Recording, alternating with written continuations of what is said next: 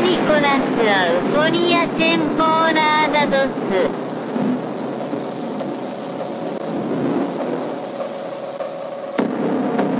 Greetings, citizens of the world. This is a message from Anonymous. The United States Department of Defense officially released three UFO videos that had previously been made available to the public through Tom DeLonges to the Star. Tonight, a newly released video raising questions about the existence of UFOs. Después de la Segunda Guerra Mundial, surgieron noticias de avistamientos por toda América. 19 de julio de 1952, sábado por la noche. A las 12 menos 20, los controladores aéreos de lo que ahora es el Aeropuerto Nacional Ronald Reagan de Washington divisaron siete objetos sin identificar en el radar. A 25 kilómetros al sudoeste de la capital, a toda velocidad. El gobierno no pudo seguir ocultando lo que sabía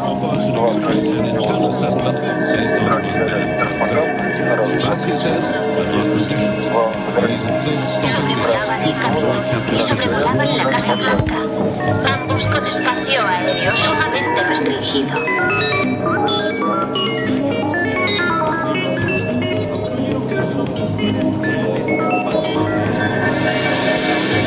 Tierra llamando a Lunave, tierra llamando a Lunave, tierra llamando a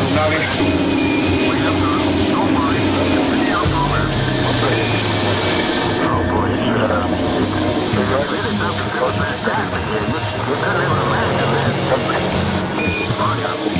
you.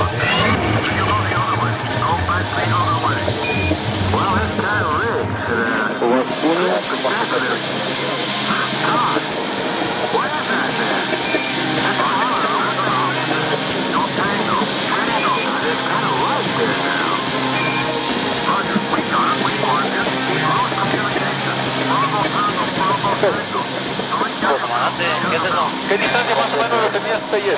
¿Eh? Oye, te han haber abusado de muy como... Ahí van más. Van más, siguen más atrás. Son 10, 11 objetos. Son, como, son muchos objetos. Afirmativo. Iván. Va, uno.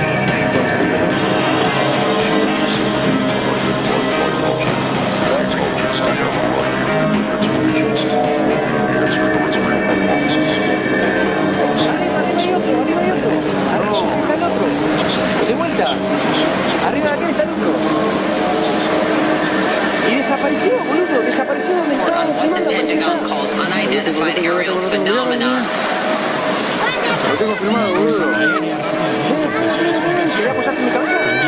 Vení, vení, vení, vení, vení, vení. Son tres ríos. Ahí, ahí se fue.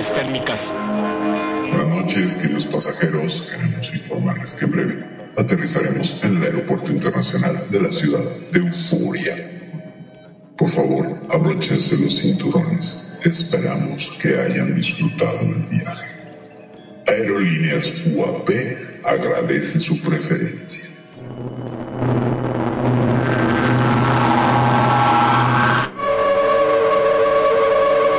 Asimismo, queremos informarles que esto no se trata de un vuelo comercial terrícola. Han sido abducidos. Gracias. Relájense. Llegaremos pronto a nuestro destino.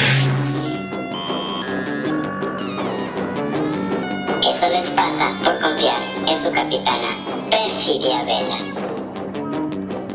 Los marcianos llegaron ya y llegaron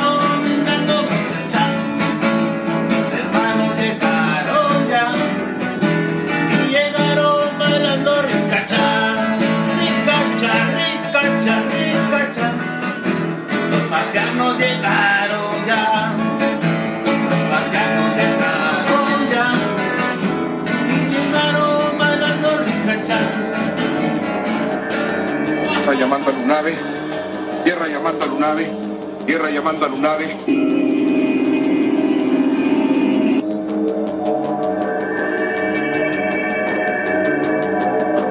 Buenas noches, público de Radio Consentido. Sean bienvenidos a una emisión más. El número siempre será desconocido, no sabemos cuántas llevamos de euforia. Algún día haremos el conteo.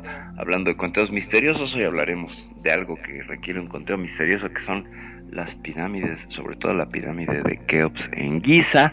Esto es Euforia, yo soy Perfidia Vela, transmitiendo desde la Ciudad de México, pero antes de pasar al tema quiero presentar a quien me acompaña esta noche, Magnum.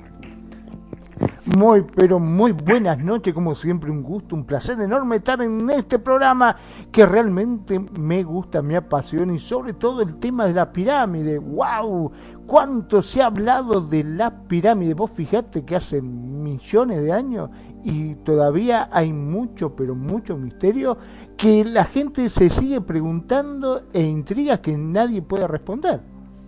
Ok, sí, claro, sí, es, es un, eso ha sido siempre un tema, ¿no? En la historia de la arqueología y la astroarqueología, que es este tema que enlaza, ¿no? Porque van a decir, ¿qué hace de Perfidia hablando de pirámides, ¿no? En este programa de, de, de ovnis y de astronomía, pero pues finalmente lo que, lo que tiene es, sí está relacionado con cuestiones astronómicas y con muchos misterios que atribuyen la construcción de las pirámides a entidades extraterrestres, como bien eh, desde los 70 con este señor Fondani que se mantienen eh, estas teorías, estas eh, ideas de, de, intervención alienígena en la construcción de, de, de, una de las maravillas del mundo, de las primeras siete maravillas del mundo, que es la pirámide de, Keops.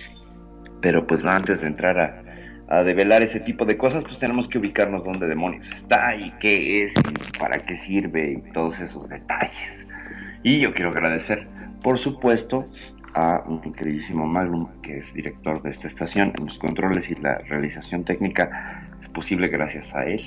Siempre quiero agradecer y darle y darle mi mayor eh, abrazo y mi mayor agradecimiento porque pues no saben ustedes de pronto las cosas que pasamos para que estos programas sean realizados y sobre todo cuando alguien se levanta por un café a 30 segundos de iniciar la emisión como su servidora el día de hoy, que llegue corriendo y ahogándome, ustedes disculparán, pero bueno, ya estamos aquí.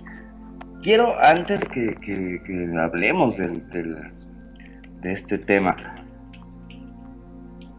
¿qué tan eh, interesante te parece a ti hablar de esta pirámide, mi querido Mago? Bueno, eh, hay muchas cosas que todavía sigue sin resolver. Por ejemplo, ¿quién las hizo? Viste que siempre están que sí, que no, que sus opoleas, que se manejaba como había tanta mano de obra, porque lo que sobraba en ese momento era la mano de obra, este, mediante sogas, poleas y rodillos podían haber llevado. Puede ser, no puede ser. Hay muchos que dicen que sí se hizo de esa forma, pero ah, el problema está que eh, para construirla se hizo en menor tiempo de lo que realmente hubiese llevado a hacerla de esa forma, ¿no? Es correcto. Este, cosa que deja ahí un bache porque dice, bueno, está bien, se hizo de esta forma, sí, perfecto, pero eh, el lapso de tiempo en la cual se construyó fue mucho menor, era imposible que lo hubiesen hecho en tan corto tiempo, y sobre todo empleando esas herramientas que había en ese entonces.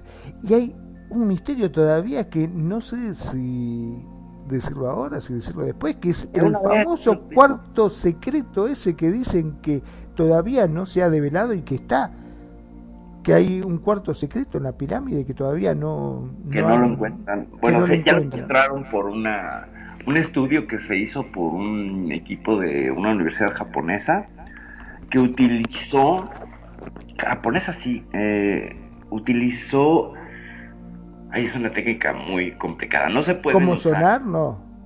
No se pueden utilizar eh, radiografías, ¿no? Porque recuerden que para la radiografía tiene que rebotar los rayos X en una placa de, creo que de plomo, y para registrarlo. ¿no? Entonces eh, se requeriría pues construir una placa de ese tamaño y tener un emisor de rayos X del tamaño de la pirámide. Entonces es imposible. Lo que hicieron estos japoneses fue mm, medir partículas que venían del espacio y ver cómo rebotaban al interior de la pirámide. La verdad es que desconozco la precisión los datos técnicos, pero básicamente hicieron eso, con unos, unas partículas, unos fotones, con fotones que venían del espacio, los, les dieron seguimiento y entonces pudieron crear una imagen más o menos este pues coherente de la de la del interior del interior de la pirámide es una imagen 3D entonces encontraron que había otras cámaras. Lo que sucede y yo quiero pensar es que los fotones pues chocan con lo sólido y se siguen donde hay eh, huecos. Eh, disculpar el barbarismo que estoy diciendo y entonces eh, encontraron pues como un sonar no usaron un sonar. Y entonces encontraron esto que hay un cuarto ahí parece que en la parte superior dividida a la mitad hacia lo que sería el, la pirámide de la mitad para arriba, donde en la mitad estaría el famoso cuarto del faraón y la reina y bla bla bla, estaría por ahí arriba. Entonces todavía no hay manera de acceder, no han encontrado el pasaje que lo lleve a, a, a los arqueólogos a este a este campo, pero hay más cosas interesantes en esta en esta pirámide, no solamente pues este cuarto secreto que es ciertamente una un misterio por develar, ¿no? Sino todos los misterios que tiene ya de por sí desde cómo la construyeron que se suscita todo un montón de teorías que podríamos pues empezar por allí, pero vamos a poner un poco más de contexto. La primera se encuentra en la, en la meseta de Giza y Giza es como un suburbio de la ciudad del Cairo. Ustedes ven las fotos de las pirámides geniales, pero siempre están tomadas desde la zona urbana. Entonces se ve como el desierto y todo, pero no, no se confundan, no están rodeadas de un desierto. En realidad es como si llegaras por una calle en el, en el, en el Cairo y hay otra toma, si la podrían buscar, y se ve la ciudad atrás, está muy cerca, estamos hablando de 200 metros, no hay gran diferencia, o sea, la mancha urbana creció hasta allá, la mancha urbana del Cairo, y está a las puertas de, la de las pirámides de Giza. Entonces, y te digo que en cualquier momento este, la van a rodear y van a hacer una disco en la pirámide. Eh, sin duda, como... no estaría mal, te digo, ¿eh? Uh, claro, el, el asunto está en que pues necesitamos un cuarto en medio para que se meta la gente claro, a bailar sí, y sí. está todo bien reducido. Antes de continuar, pues queremos, queremos eh, hablar y mencionar nuestro famoso disclaimer o nuestro descargo de responsabilidades y recordarles que pues, este es un programa de análisis y opinión que aborda el tema propuesto desde la perspectiva del ensayo. Se maneja bajo la especulación responsable y no pretende promulgar soluciones definitivas, verdades dadas o absolutas, recetas de cocina o fórmulas mágicas. Nos basamos siempre en evidencia disponible y tratando los temas desde un enfoque objetivo, humanista, científico, aperturista e incluyente, siendo el, hilo conductor las opiniones y la propia experiencia subjetiva de los conductores, público y participantes, la que imprime rumbo y ritmos al programa. Recordarles que también este es un programa en vivo, donde hacemos lo mejor que podemos con las herramientas que disponemos. Y saludamos a toda la gente de Uruguay, Argentina, España, Estados Unidos y todos los lugares donde nos siguen, donde siguen nuestras emisiones y a toda la gente que nos sigue en nuestras plataformas, nuestra gente fiel que nos sigue en plataformas como Evox, TuneIn, Anchor y Spotify.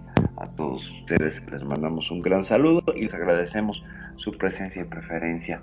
Y ahora sí vamos a darle a este mole de olla de pirámide, pirámide de basalto, pirámide de granito, pirámide de muchos, muchos, muchos bloques que han generado pues un montón de intereses, tanto uh, arqueológicos, astronómicos, esotéricos, etcétera, y casi pues cada ciencia del saber humano, matemáticos, químicos, eh, no sé si biólogos, pero eh, casi cada área del conocimiento humano ha tratado de investigar y de indagar en los misterios de la pirámide de Giza, lo cual pues es de resaltar, porque tantas eh, eh, eh, profesionales de diferentes eh, disciplinas se han interesado en esto, ¿no? O sea, ¿qué, hace- qué tiene la pirámide que hace que, que tanta gente esté, esté interesada, ¿no?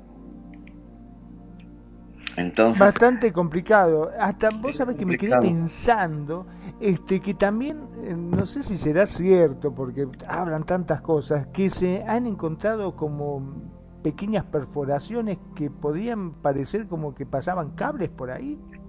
Sí, tiene una serie, tiene un sistema de, de- como de ventilación.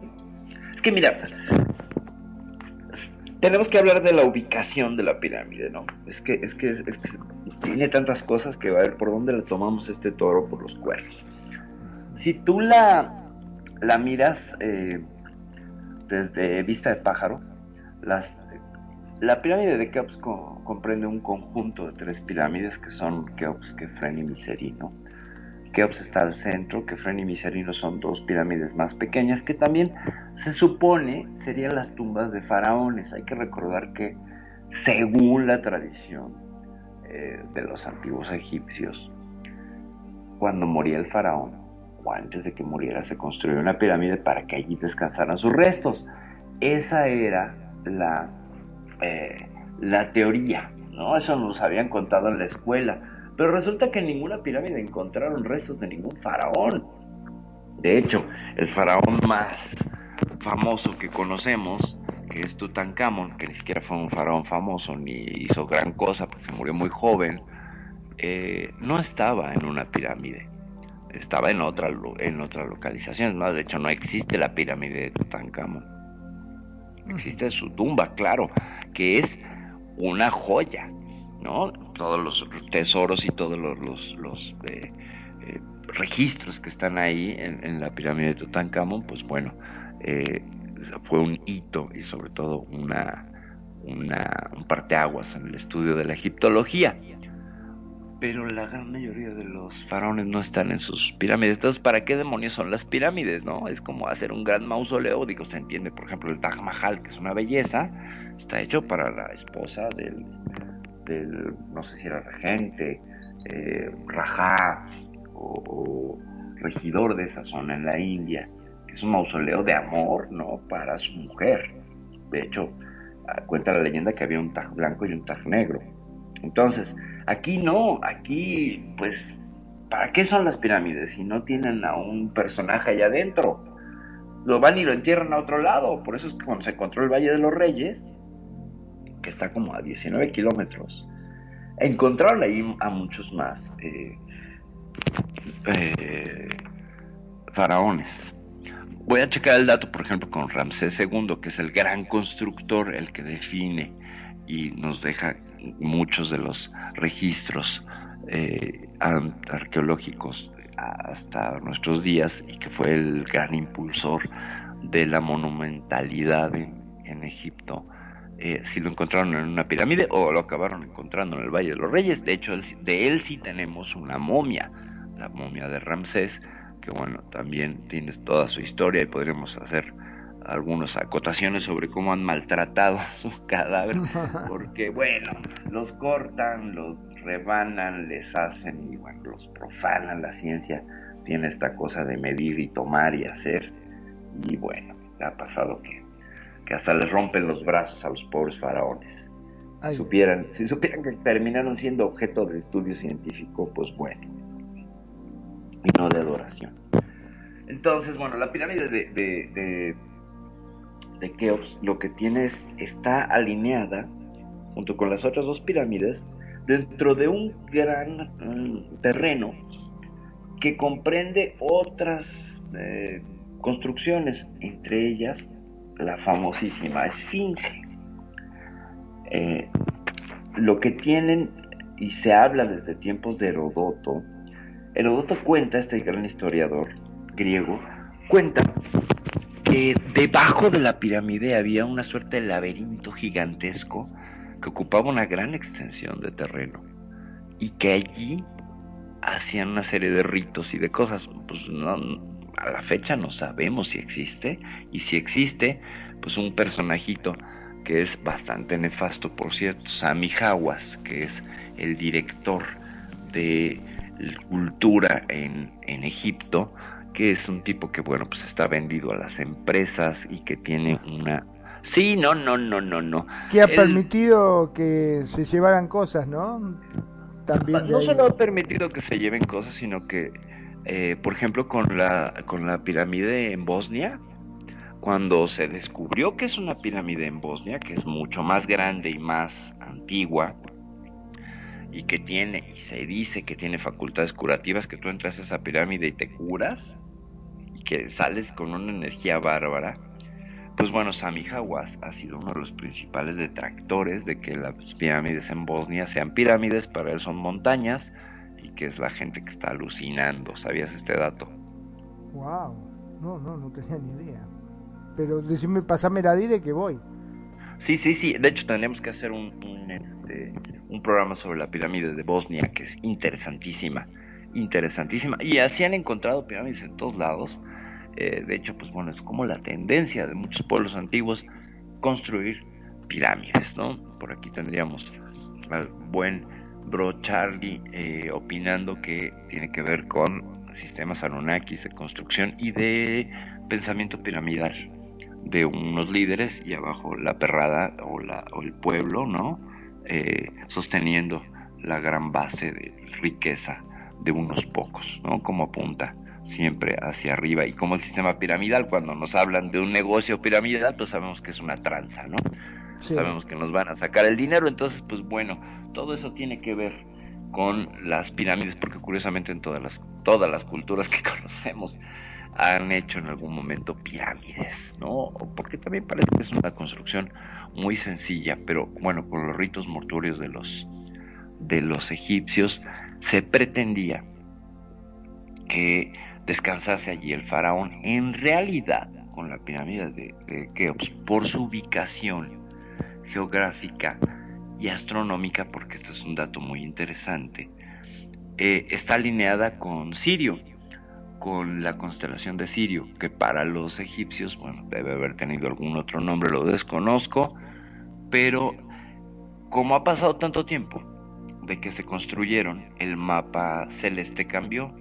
Un antropólogo y, e investigador utilizó un programa de simulación para retroceder el tiempo con las constelaciones hasta que una coincidió con el acomodo de las pirámides, que tiene que ver con el acomodo, por ejemplo, de todo el complejo de Teotihuacán, acá en México, que tiene la calzada de los muertos y las pirámides del Sol y la Luna, y que finalmente cuando tú lo comparas con un mapa estelar, pues coincide con algunas constelaciones y sobre todo con eh, la forma de un cuerpo humano, con las pirámides en la cabeza y otros una, una calzada que serviría a, a modo de piernas de este cuerpo. Ese tipo de datos que son muy interesantes cuando se ponen a hacer esta, este análisis aéreo.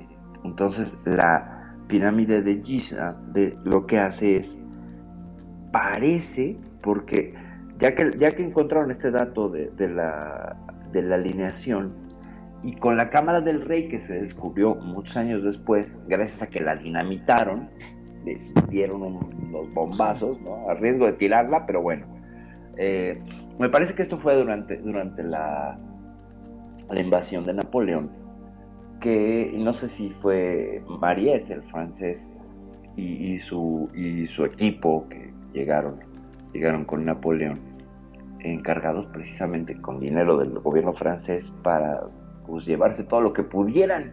La única diferencia aquí es que Mariette eh, usa ese dinero en lugar de saquear, lo usa para conservar, porque él se vuelve un fan eh, irredento de la cultura de la cultura egipcia y dice que qué mal está que los estén saqueando, ¿no? Que no están dejando nada en su en su lugar de origen y que Los de- alemanes también, ¿no? Creo que Ah, los alemanes también. Ciertamente, sí, los alemanes con Rommel y con, con- supongo que también han de haber sacado todo lo que pudieron. Eh, ha sido una historia, por ejemplo, la misma, la misma Esfinge, los soldados de Napoleón la agarraron de práctica de tiro, ¿no? le dispararon a la cabeza. Entonces todavía después de todo el la erosión y, y la, la exposición a los elementos, pues la- llegan unos, unos franceses y le disparan con sus mosquetones y pues le hacen ahí un montón de agujeros a la, a la esfinge que ellos también en este afán como exploratorio, científico, este, etcétera, lo que hacen es que descubren que tiene una puerta en la parte de la cabeza y una serie de escaleras y está hueca. Eso es lo que descubren. De hecho, si tú ves una foto desde arriba de la esfinge, tiene un tapón de, de cemento moderno en un cuadro por donde entra perfectamente una persona, lo que sería la coronilla de la, de la esfinge. ¿No sabías ese dato? No, no, la verdad que no. O sea que es muy probable que a lo mejor a través de la esfinge se pueda acceder a los túneles, eso que decían que están debajo de la pirámide. Probablemente. Porque fíjate, este Mariette, es muy interesante lo que hace este hombre Mariette. Él se enamora de Egipto, así co- como un fan, ¿no? Y entonces tiene sueños allí en, en, en Egipto donde escucha una voz que le dice que tiene que escarbar las arenas para encontrar algo. Y entonces empieza, ¿no? Eh, Obsesionado y loco a, a escarbar, ¿no? Cerca de Giza. Y, pues primero infructuosamente, pero después, eh, co- consultando papiros antiguos, preguntándole a la gente, recuperando la tradición oral, etcétera, medio encuentra un punto donde puede ser que haya algo y empiezan a escarbar y clank, ¿no? La pala da con una piedra y empiezan con las escobas y en 1851 descubren lo que es el Serapeum. No sé si conoces este, este otro pues portento porque es impresionante lo que hay en el Serapeum y está muy cerca de la de de las pirámides.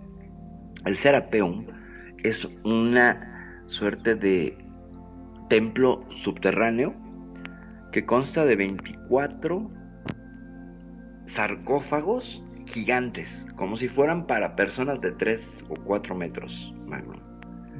Hay 24 sarcófagos de basalto, granito, y, y, pues llegaron y se los encontraron, eh, porque además están en, una, en, una, en unas galerías muy estrechas, o sea, tú tienes este sarcófago que pesa el sarcófago 70 toneladas y la tapa 30, cada uno, o sea, cada una de estas cosas pesa 100 toneladas y están eh, eh, sumidos a 35 metros, una cosa así, y en unas galerías que sorprende a los, a los mismos arqueólogos cómo los metieron ahí, porque obviamente venía el basalto, venía de otro lado, y que seguramente llegaba por, por Asuán, eh, transportado. No es que lo tallaron ahí mismo.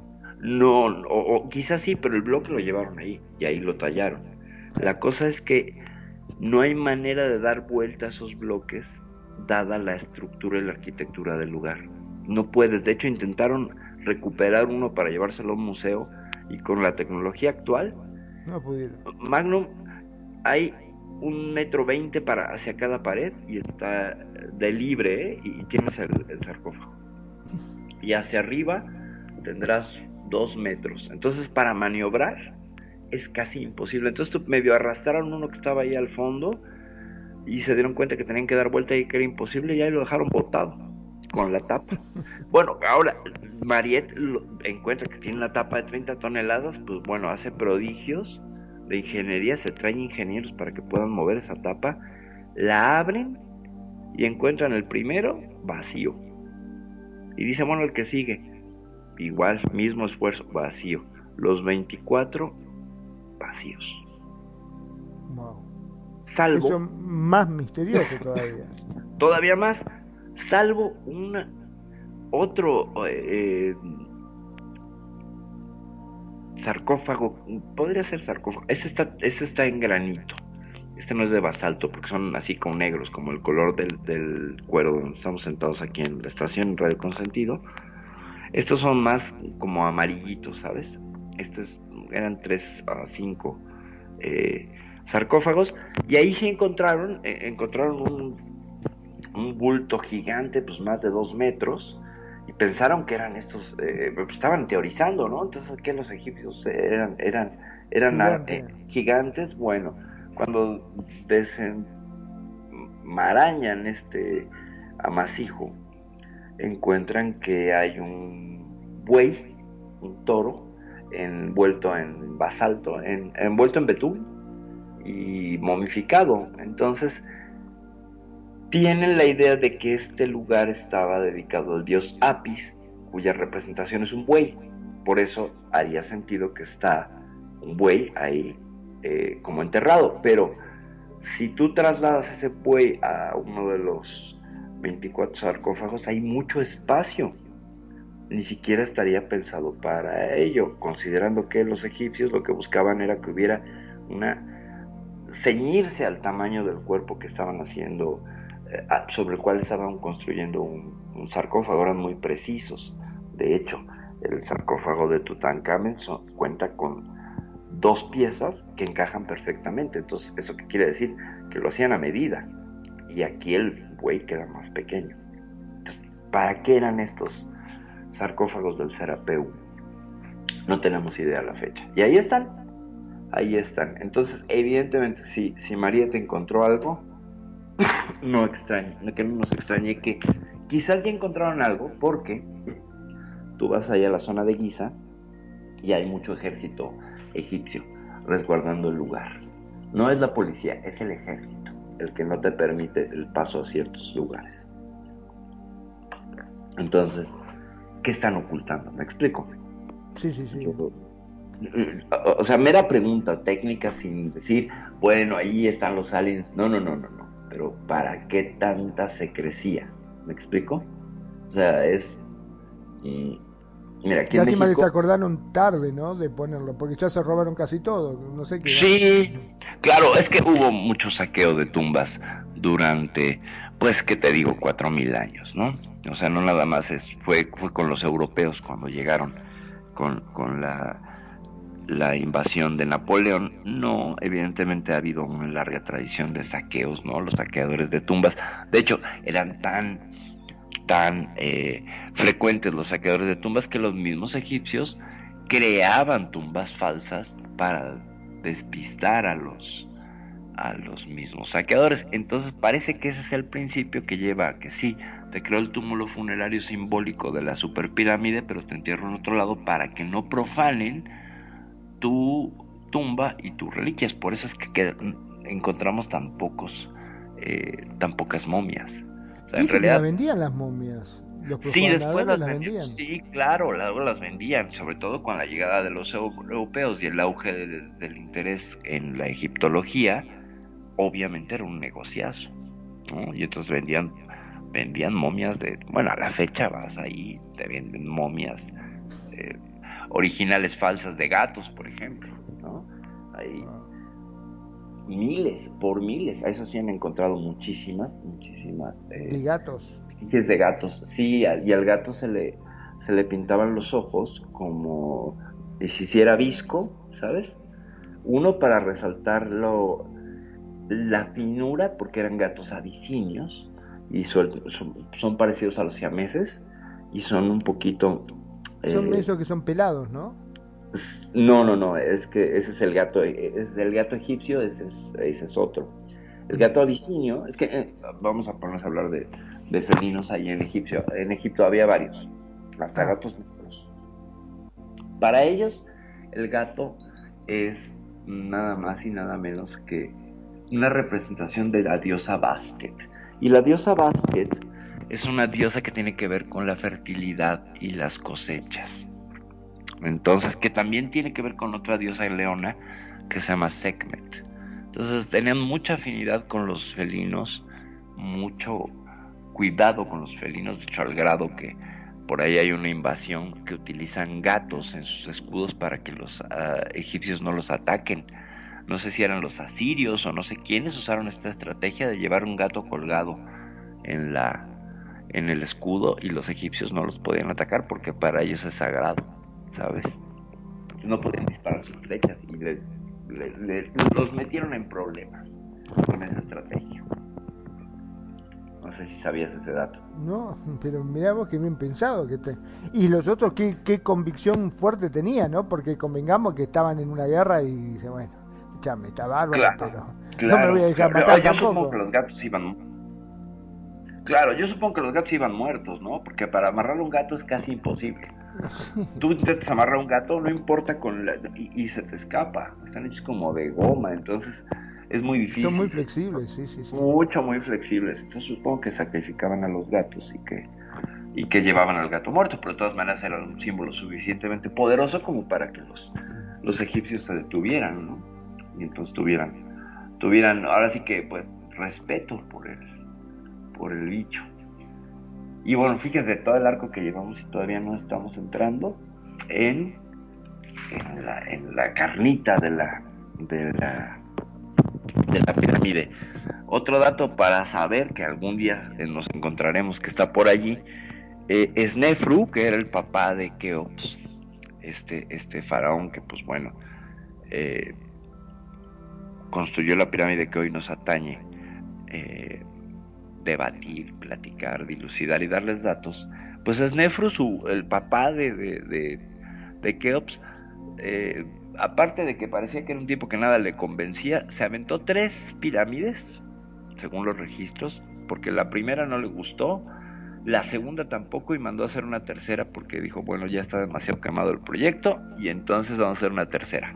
Entonces, se cuenta que hay tres pirámides de, de Snefru eh, perdidas bajo las arenas, ¿no? Entonces, y pues fue un, faraón con cierta influencia, eh, al grado que, pues imagínate, qué tan eh, poderoso y bien administrado tuvo que ser para dejarle al hijo los recursos para poder crear esa, esa maravilla que es la pirámide de Giza.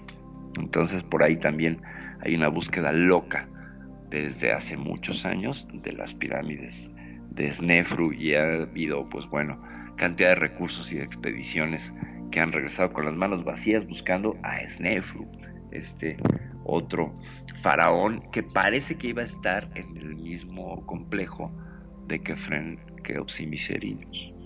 Iba a ser una cuarta pirámide, pero decidió que no y que la pusieran en otro lugar y pues nada, nada que dio el mapa, no, no, no sabemos dónde demonios está esa otra pirámide. Y entonces, volviendo al punto de la alineación, la cámara del rey es una cámara que está de manera inclinada a 45 grados y tiene una suerte de túnel de ventilación que ah, sale de la pirámide. Y tú puedes, si te paras dentro de la, cámara del rey y tienes un telescopio, cosa que ya se hizo, miras directamente a Sirio, considerando que ya se movió el, mapa estelar. Pero haces el cálculo y entonces estarías viendo directamente a Sirio. Por tanto, se especula que la pirámide era una suerte de lanzadera espiritual o de alguna forma de transformación del faraón antes de morir para que su alma se fuera a Sirio, regresara a donde se supone que provenían los Sensun Or. ¿Quiénes son los Sensun Or o los Sensu Or? En la tradición egipcia se supone que son los primeros faraones. Recordemos que en la historia egip- egipcia hay dos momentos muy importantes, sobre todo la antigua. Eh, los reinos del Bajo y el Alto eh, Nilo, es decir, el Alto y el Bajo Egipto eran representados en la, en la cofia, corona que traían los faraones. Si te fijas, casi todos traían una suerte de doble gorrito y una suerte de, de corona que consistía en un buitre y una serpiente.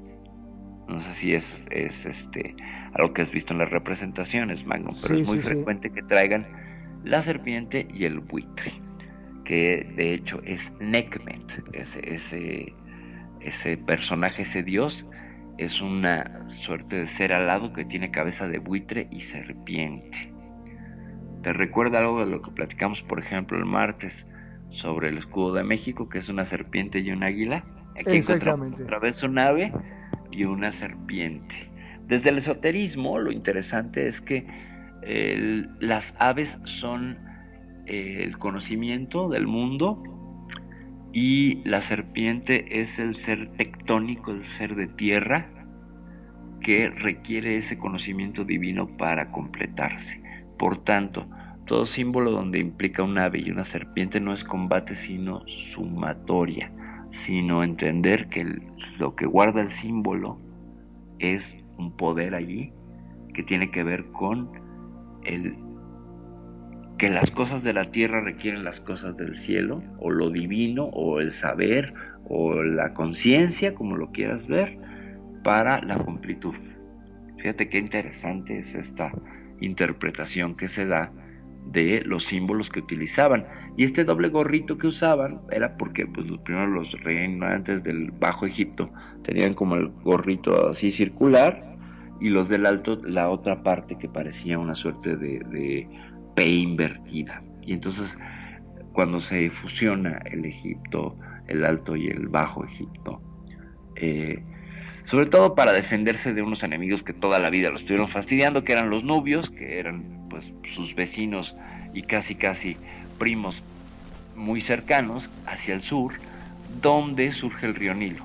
Nubia era este territorio de, de seres salvajes según los egipcios, eh, que no, no, no convivían con ellos, pero hacían la guerra continuamente, ya después llegaron a acuerdos comerciales, etcétera. Pero antes de ellos se supone que reinaban los Sensun Or, que eran criaturas muy altas, muy esbeltas, y cuya sangre, si tú tenías sangre de un Sensun Or, estabas destinado a reinar Egipto.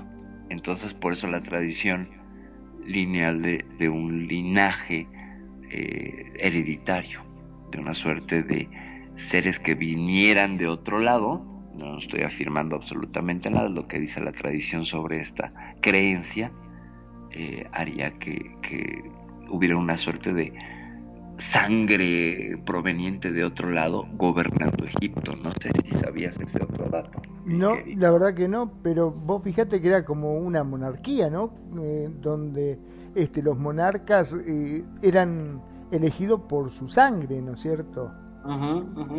Ahora, lo que me llama, eh, lo que siempre me llamó la atención de las pirámides es que Ajá. si hubiesen sido, como dicen, este, tumbas, ¿por qué tenían tantos detalles adentro, no? ¿Por qué eran tan detallistas? ¿Por qué supuestamente dice que las paredes eran de piedra caliza por dentro Ajá. y que Ajá. reflejaban la luz, que eran este, básicamente un espejo, como si fuese un espejo gigante?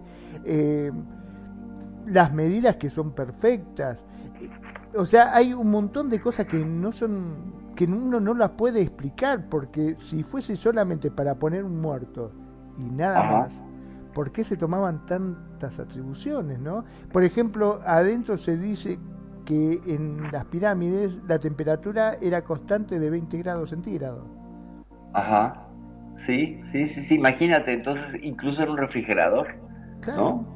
Porque, pues la, la, la, la pirámide de, de- las pirámides de, de Giza y, y otras tienen esta facultad refrigeratoria, donde la temperatura afuera es 45 grados y adentro estás a 20, ¿no? Entonces, ¿cómo? Pues, si la lógica nos lleva a pensar, por ejemplo, cuando te metes a una gruta subterránea, entre más roca hay alrededor de ti, más calor. Más calor, exacto. ¿No? Mucho más calor. Te lo puedo contar de una experiencia hace cuatro años que fui a unas grutas y ya no quisimos seguir más adelante, pues que son hermosas y todo, por el calor. Ya era así de, bueno, gracias, ¿no? Pero para, esto es baño sauna.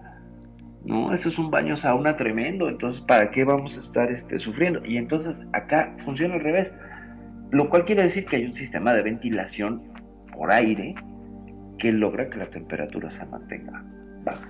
¿Por qué? Pues porque como no hay entradas, muchas entradas de aire hacia las cavernas, por ejemplo, esto hace también que pues, se cre- cree este efecto pues casi de, no sé si invernadero o de olla, que hace que, que el calor se, se vaya concentrando.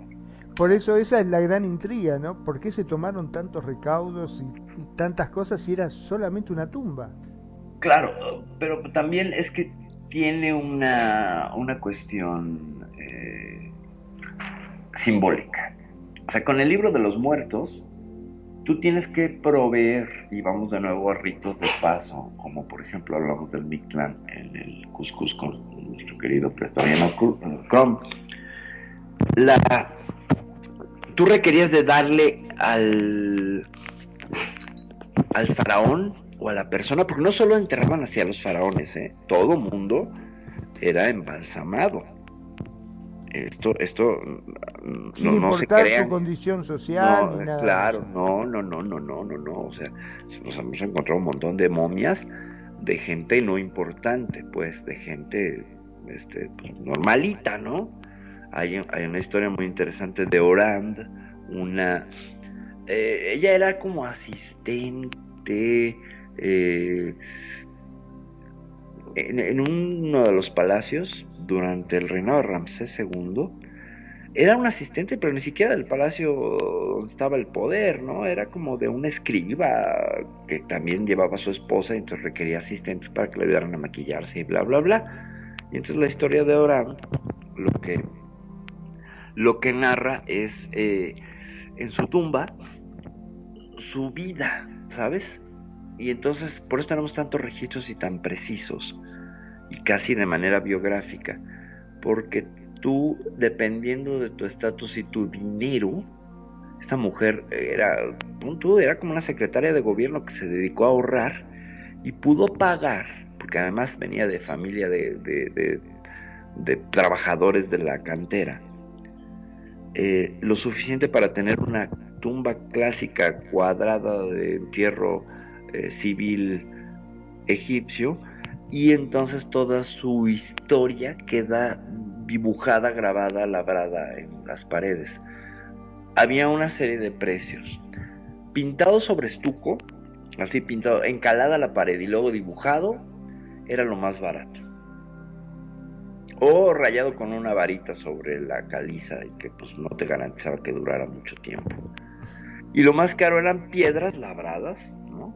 De dos formas, ya sea a través de un hueco grabado o a través de un eh, pulido de la pieza, es decir, un- una extrusión de la pieza adosada, que implicaba pues parar esa pieza de granito y tallarla al, al- al punto en que lo que sobresaliera serían estas figuritas de, de los jeroglifos y las cartucheras, que son las que compondrían estos como globos donde van los nombres y los lugares de interés en el- la narrativa de los jeroglíficos. O sea, tú ves jeroglíficos y de pronto ves que hay como una copa invertida que envuelve otros jeroglíficos. No sé si lo has visto, que algunos están como envueltos en, una, en un óvalo. Ah, Ese sí, sí. óvalo se llama cartuchera y eso quiere decir que es un nombre propio de algún lugar, de algún dios o de alguna persona. Y todo lo demás, entonces, por ejemplo, la historia de Orán empezaría con su cartuchera, con su nombre, y luego de dónde nació, hija de quién es, eh, dónde trabajó y qué hizo, y cuáles eran sus pensamientos. Los egipcios eran unos visionarios en muchos sentidos. Por ejemplo, ha habido piedras de la cantera de la misma, de la misma eh, en el puerto de Asuán, que están labradas con historietas, ¿sabes? Con historietas. Hay una historieta famosísima de unos leones que representan a los trabajadores de la cantera que están exigiendo mejores derechos de pago de cerveza y pan al capataz. Y entonces, es, como si hicieran un graffiti, ¿sabes? Ahí estaban poniendo.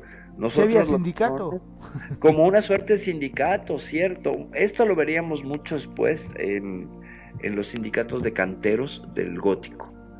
Ahí sí había una serie de firmas y ahí estamos hablando del inicio de los logotipos. ¿Ok?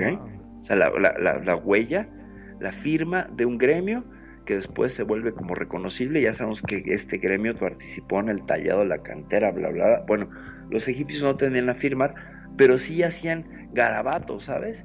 Y, y- y- y- queja política y, y- y caricaturas del, del capataz. Del ¿sabes? faraón y todo eso, ¿no? También. No, del faraón no, no, no, Es- no se nadie Era- se metía con él. No, nadie. No, no, no. Eran muy respetuosos. Pero con el capataz, que si era humano, sí se metían.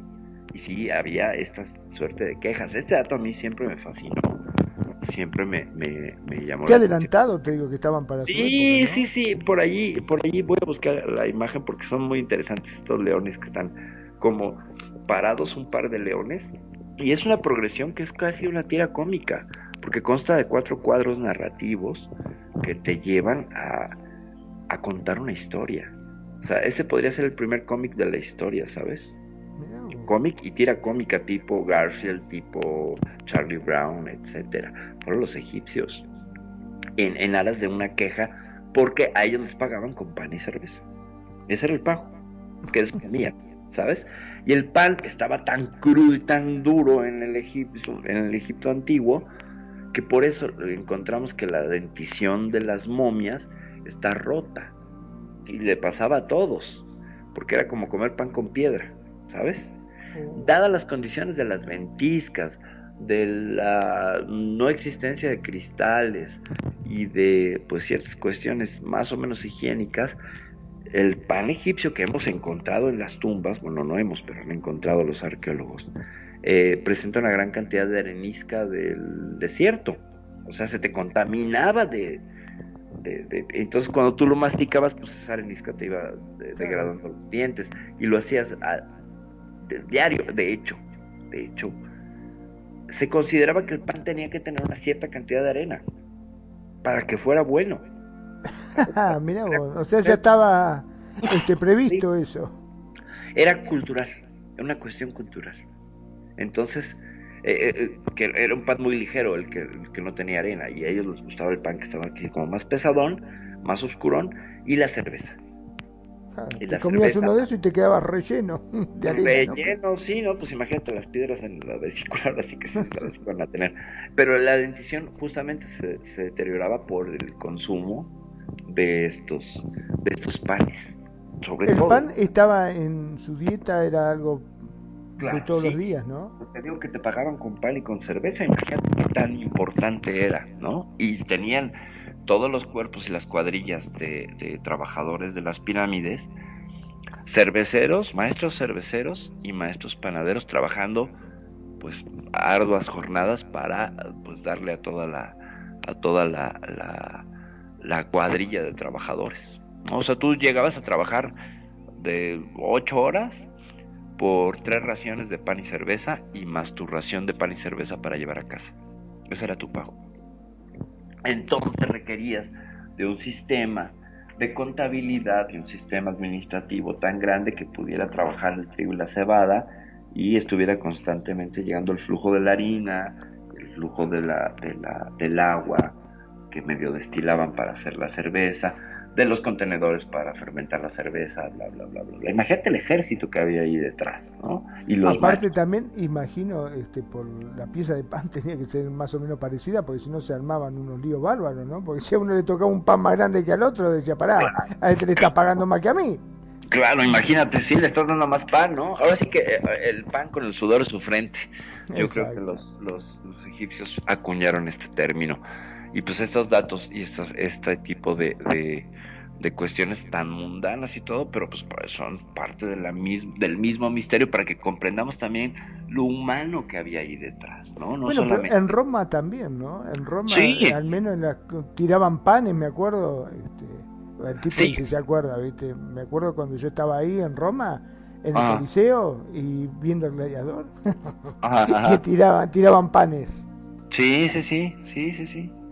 Lo- la cultura grecorromana también cuenta con una, con una tradición en panadería, este, pues es que es básico, ¿no? O sea, ¿por qué nos volvimos agricultores, no? ¿Cuál es la- el, primer eh, beneficio que obtenemos de la agricultura? Pues la harina.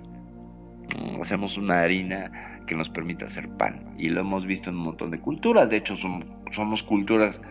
eh, está la cultura de todo el trigo en Europa, ¿no? Todo el pan de Europa es la base de trigo.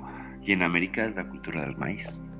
¿no? Lo tenemos. Yo no quiero meter mucho este, hincapié en esto, ¿no? Pero a mí me da la sensación de que mm, Roma robó muchas de las cosas de, de los egipcios. O sea, tomaban muchas costumbres, tanto de, en la forma de construcción.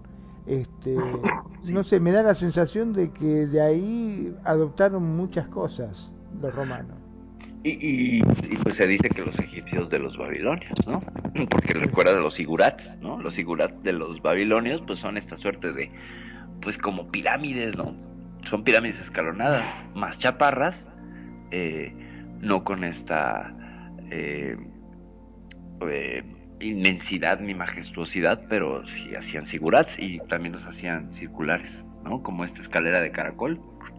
Y los emblemas que ellos llevaban, ¿viste? Las águilas y todo también. Sí, sí, eh, esa es tradición. Por eso dicen que todo empezó en Babilonia, ¿no?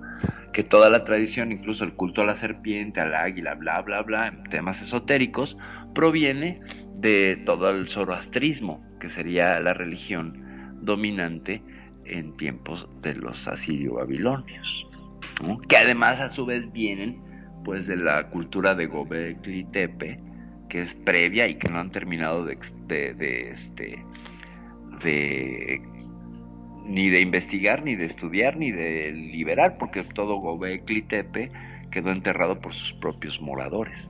Eso es una cosa súper interesante no y que tiene que ver también con, con todo el, el trabajo este que hicieron de la ciudad esta subterránea en este en Turquía Berinkuyu, ¿te acuerdas que ya hablamos? de Exacto, sí, sí, sí. sí. Y, y Capadocia, ¿no?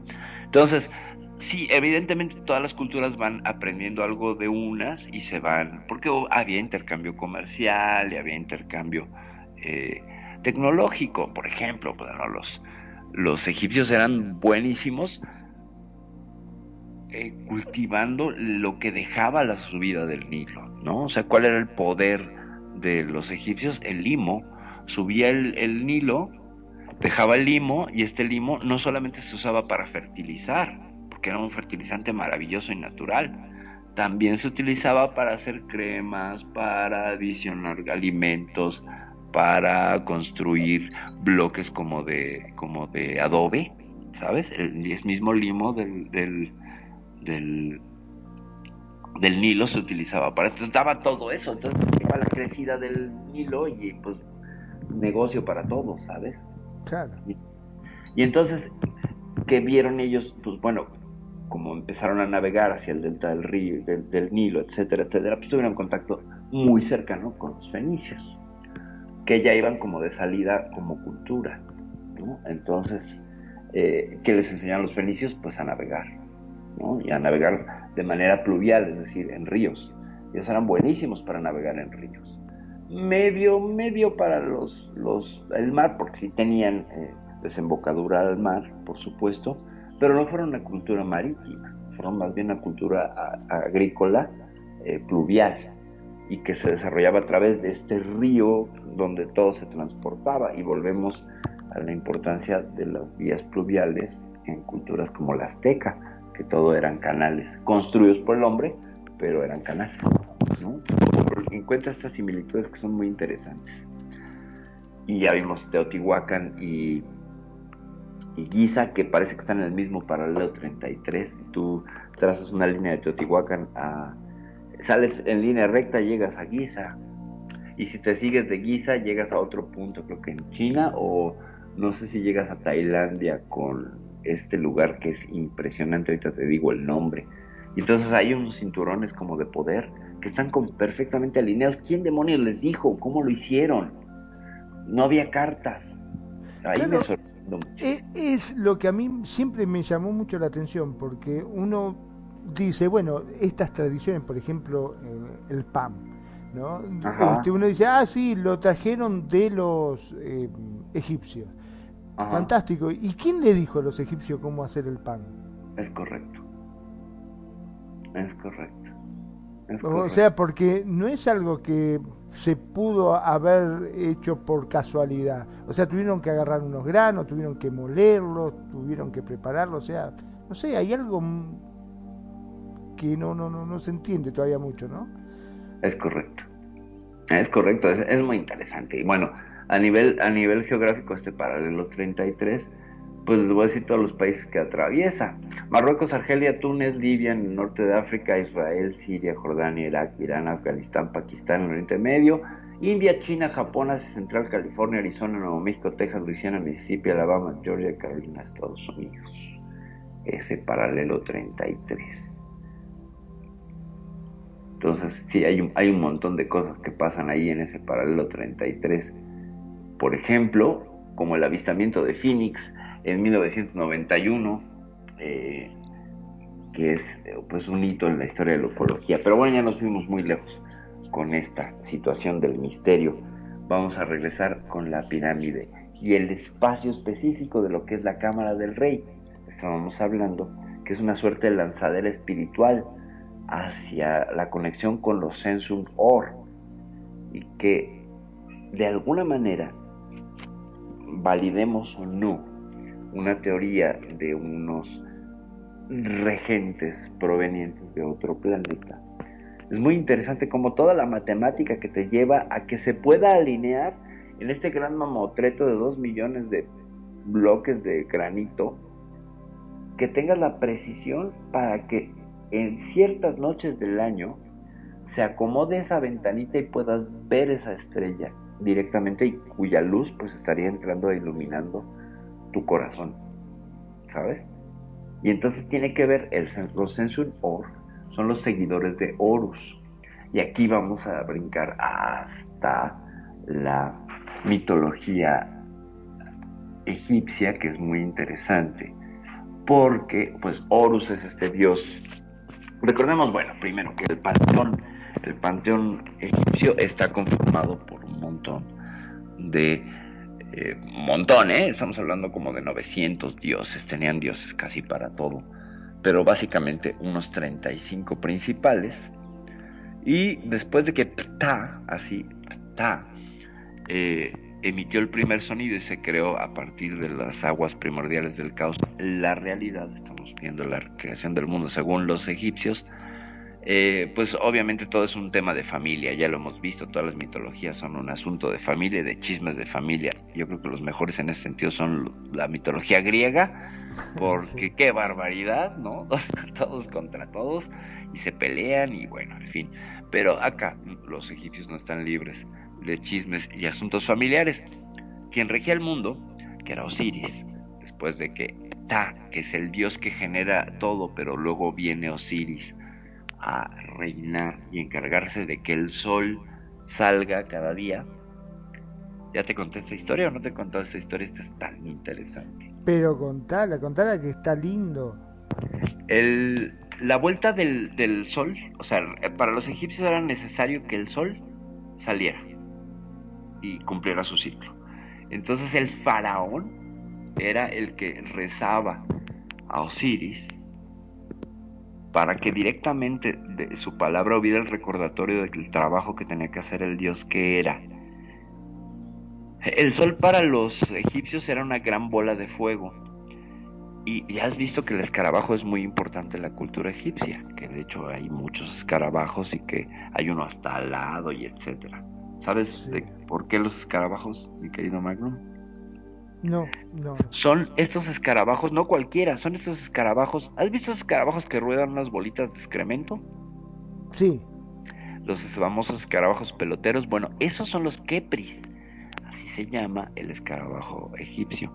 Y ese kepri empujaba una bola simbólica. Entonces, Osiris se encargaba de sacar a los kepris sagrados para empujar una bola incandescente de caca que era el sol. Así. ¿Sale? Wow. O sea, porque si eran escarabajos estercoleros en la mitología, a través de toda la panza de Nut, la diosa del cielo, porque es una diosa que se supone que está arqueada como si estuviera haciendo yoga, eh, corre toda esta bola de pues de popó, supongo que de popó de, no sé, de, algún animal ahí del Egipto antiguo, eh, empujado por esos escarabajos. Ese era el trabajo de Osiris. Y Osiris haciendo este trabajo, eh, tiene un hermano, por supuesto, un hermano que quiere hacer el trabajo porque él quiere ser el que reine sobre el mundo y el ocaso y el y el y, y la noche a, a, a Set, el hermano de Osiris, le tocaba lo contrario, es decir, encargarse de que la luna girara por el por el horizonte, es decir, sobre la barriga otra vez de la diosa, de la diosa Nut pero él quería hacer el sol, ¿no? Entonces va y mata a Osiris y lo desmembra, lo corta en pedazos, mata a su propio hermano, o sea, comete, comete hermanicidio y lo desperdiga por todo el mundo. Y entonces Isis, la esposa de Osiris, eh, que tiene el poder de revivirlo, dice, le pide a Horus, al hijo de Osiris, y, y, e Isis que recupere las piezas de su padre. Entonces se encarga durante dos años de recuperar todas las piezas del padre menos el pene, porque el pene se lo da de comer a un cocodrilo, el malvado de Set. Y entonces por eso las representaciones de Osiris es un dios embalsamado, el dios está momificado y tiene un pene de madera, porque como no encontraron su pene, le pusieron uno de madera. ¿no? Yo no sé si la señora se la pasaba muy feliz desde entonces, pero eh, esta historia lo que tiene que ver con Horus y los seguidores de Horus y los Sensun Or es que Horus es el, la advocación del sol. ¿Qué es una advocación? Es como un avatar. Como nuestros avatares son una advocación también. Es decir, es un representante de, sin que sea. ¿Me explico? Pero está relacionado directamente, como la foto de tu identificación. Eres tú, pero no eres tú. ¿Me explico? Es una representación. Entonces, Horus es una representación del sol, que a su vez es, él es un halcón que representa una gran bola de estiércol.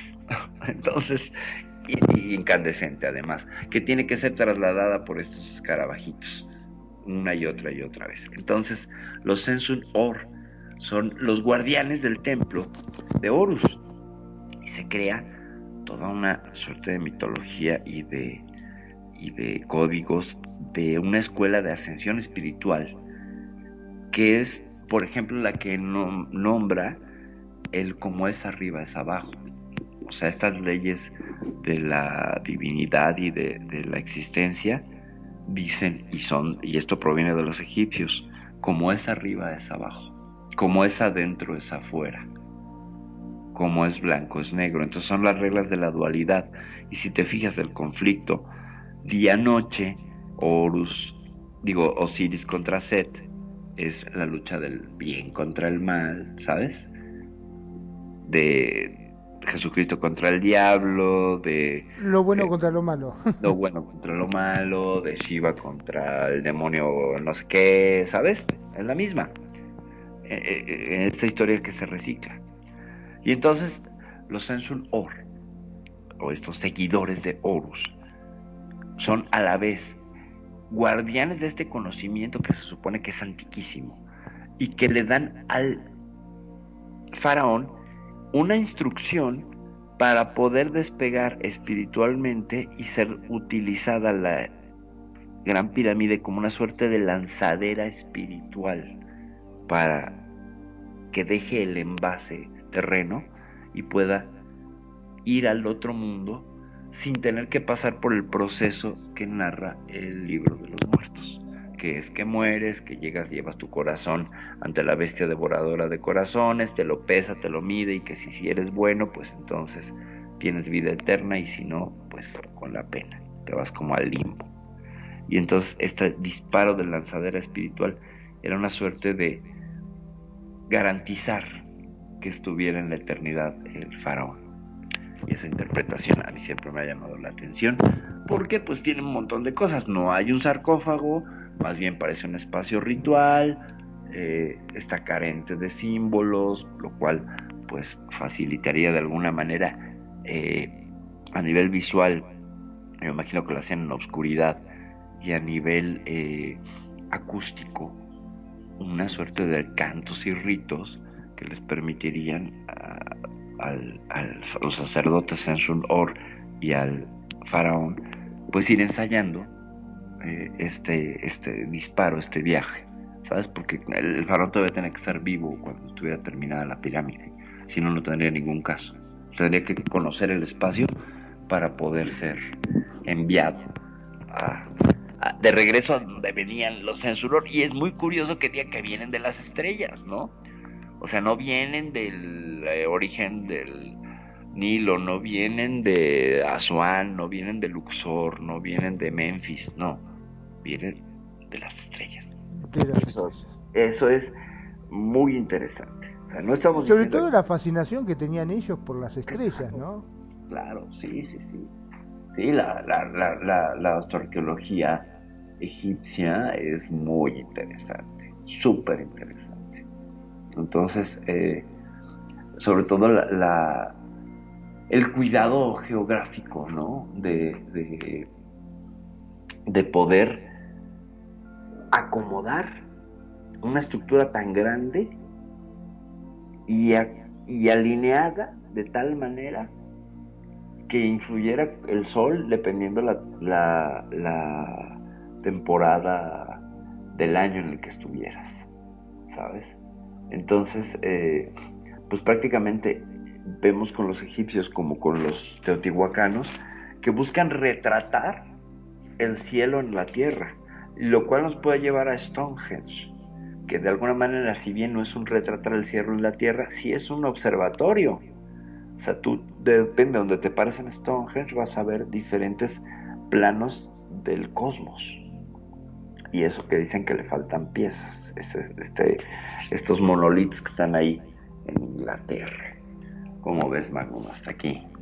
Es increíble la cantidad de cosas y por eso este, insisto con que el, el hecho de que fuese simplemente una tumba es como que le falta, le falta algo, ¿no es cierto? Le falta más argumento como para que digan que solamente que la pirámide eh, era una especie de tumba nada más. Bueno, de hecho, de haber sido una, una tumba, como dicen, ¿dónde está el muerto? Es correcto, ¿dónde está el muerto, no? O sea, me falta el muerto. ¿A dónde está? ¿A dónde se fue No- el muerto? no te vas a tomar el trabajo de hacer una obra tan monumental como una pirámide y te olvidaste de ponerle el muerto. no tiene mucha lógica tampoco, ¿no? Claro. No tiene lógica. Te acabo de pasar una imagen, mi querido Magnum. Y me encantaría que ya con esto fu- fuéramos cerrando la, la, la primera emisión. Ah, No sí, sí. La puedes ver. Ok, e- este es un esquema. Eh, Sí. Estamos viendo la vista aérea de, de las tres eh, pirámides. Arriba estaría Keops, o, o la pirámide de la que estamos hablando. Después está Kefren y Miserino, son tres. Si te fijas, están alineadas y sus bases coinciden. O sea, eh, trazas una línea recta en una de sus bases y encuentras que hay una coincidencia. O sea, ese cuidado a mí me parece bárbaro. ¿no? O sea, hacer ese tipo de alineaciones que tienen que ver además con la puesta del sol del solsticio de verano y de invier y, de, y del equinoccio. Hasta las esfinges, ¿no? Estaban puestas de Hasta determinada la, es correcto. Sí, hasta la esfinge, si te fijas, en un momento es coronada por el sol. O sea, está alineada de tal manera que cuando el sol se posa en cierta fecha, por ejemplo en marzo, que es el solsticio, la, la, la- la esfinge queda coronada, se le ve como una llamita. ¿Sabes? Como la llama de la sabiduría que tendrían eh, santos eh, católicos como San Judas, ¿no? Que trae esta llama del conocimiento. Bueno, lo que vemos aquí, y este eh, dato nos faltó, es la Heliópolis. Esta Heliópolis quiere decir la ciudad del sol, está junto a la Letópolis. La Letópolis sería como la ciudad de la noche, pero están juntas, ¿sabes?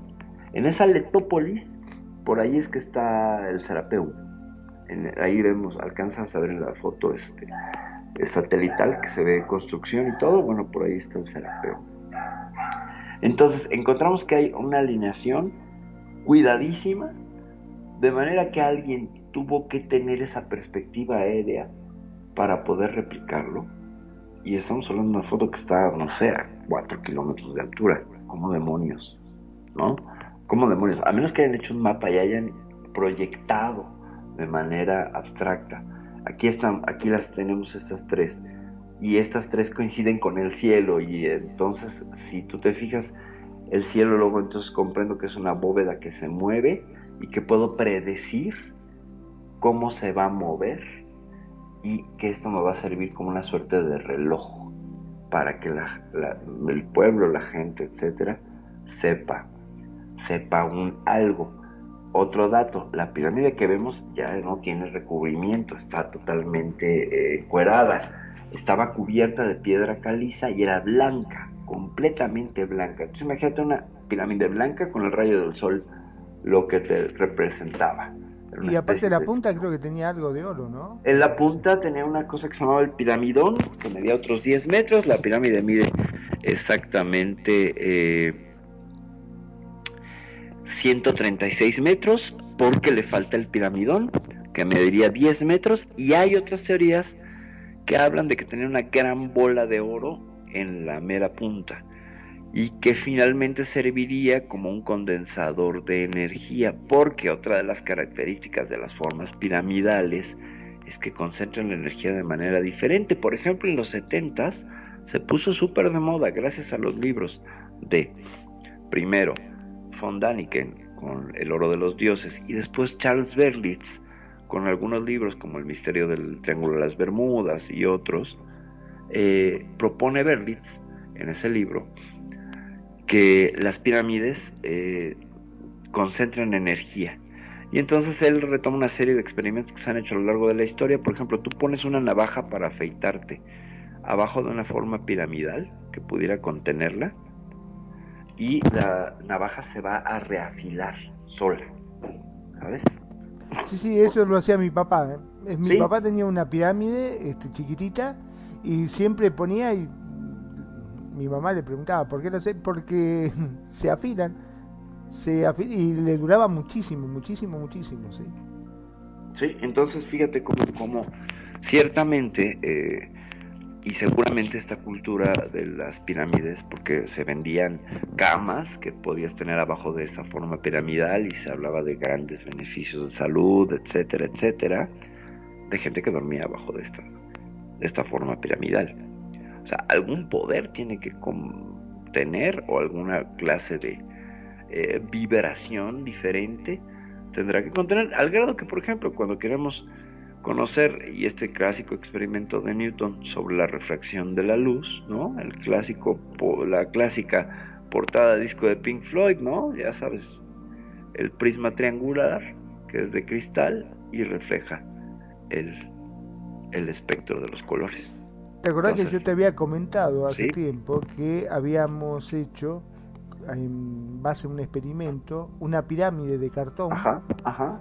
Y la colocábamos sobre un alfiler, o sea que quedara así como una campanita libre, donde vos le acercabas las manos, empezaba a girar. Fíjate.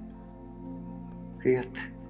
O sea que, digamos, como que concentraba tu energía, ¿no? Claro. Y tú lo hiciste y lo comprobaste. Y lo comprobé, es un científico comprobable. Sí, sí, es tan simple como hacer un de cartón una pirámide, lo pones que gire libremente, está quietita donde vos le acercás la mano, empieza a girar despacito hasta depende de la persona este que venga, por ejemplo, había una nenita me acuerdo en el momento que lo hicimos, nosotros lo hacíamos y se movía así, poquito se movía. Pero vino una criatura, le acercó las manitos y giraba bastante fuerte la pirámide esa. Sí, sí. Este, Me llamó eso la atención, que una criatura parece como que generaba más energía que, uno grande, ¿no? Justamente, y yo, yo aprovecho para, para mandar saludos tanto a mi querido pretorino Chrome, muchas gracias por estarnos escuchando. También para mi queridísima Betty Vizcarra te mando muchos besos y abrazos. Para Bárbara, Bárbara, gracias por estarnos escuchando. Ina, Ina preciosa, gracias Gracias. Ana María Guajardo hasta Chile también besos y abrazos. Y por supuesto a mi sobrina Mariana que nos está escuchando. Un saludo Mariana, preciosa. Gracias por estarnos escuchando. Pues aquí estamos ya en la recta final. Bueno, no, todavía nos queda un ratillo más para que sigamos hablando sobre los misterios, no misterios de la pirámide de Giza, que de verdad es que yo siento que esto va a llevar tres programas y nos vamos a quedar cortos, porque faltan un montón de datos matemáticos, todavía nos falta ahondar en los ángulos y cómo la base multiplicada por cierta cantidad te da el diámetro de la Tierra, cómo en realidad no tiene lados planos, sino que en realidad son ocho lados, no son cuatro. ¿Sabías ese dato? Eh, no. Eh, si tú ves desde arriba la pirámide, de hecho, se descubrió por ahí de los 40 que tomaron una foto aérea. Los lados de la pirámide están convexos hacia el centro de cada lado. Es más, pones tú tu mano haciendo un triángulo y justo en el medio, ahora acercas las puntas de tus dedos y así están. Es como una estrella de ocho puntas. Es ligero, pero solamente se ve desde la vista aérea. Entonces, además de todo, la pirámide tiene esta particularidad. Entonces, acomoda la piedra para que no se vaya y que no quede y que finalmente termine dando esta estructura es un prodigio de, ingeniería bárbaro, ¿no? Y vamos a ahondar en algunas de las técnicas de construcción más famosas que se hablan de la pirámide, ¿no? La primera es las famosas rampas de arena, ¿no? Se supone que se empezó a construir y conforme iba ganando altura, se iban utilizando rampas de arena para eh, empujar los, los bloques de 3 a 5 eh, toneladas de peso cada uno. Eh, muy bonito, pero pues para poder construir una rampa que soporte ese peso y ese desgaste, eh, es gente que no conoce las arenas de, de Egipto y su capacidad para mantenerse sólidas. Entonces las rampas de arena evidentemente no es una teoría que tenga mucho sustento, funciona muy bien en lo práctico, pero tendrían que ser rampas también de los mismos bloques para que sostengan el peso y después desmontarlas, cosa que pues bueno, implicaba doble trabajo. Así que no. Era como hacer dos pirámides prácticamente. Sí, claro, una que hacer una otra, ¿no? Claro.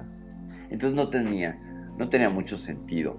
Eh, lo que sí se ha descubierto que la física moderna nos permite saber es que si tú mojas la arena, creas vasos capilares entre los granitos de arena, de nuevo la arena, y te permite arrastrar un peso más pesado de manera más fácil, es más sencillo, como que se lubrica, ¿sabes? Entonces tú mojas la arena y te es más fácil empujar una roca.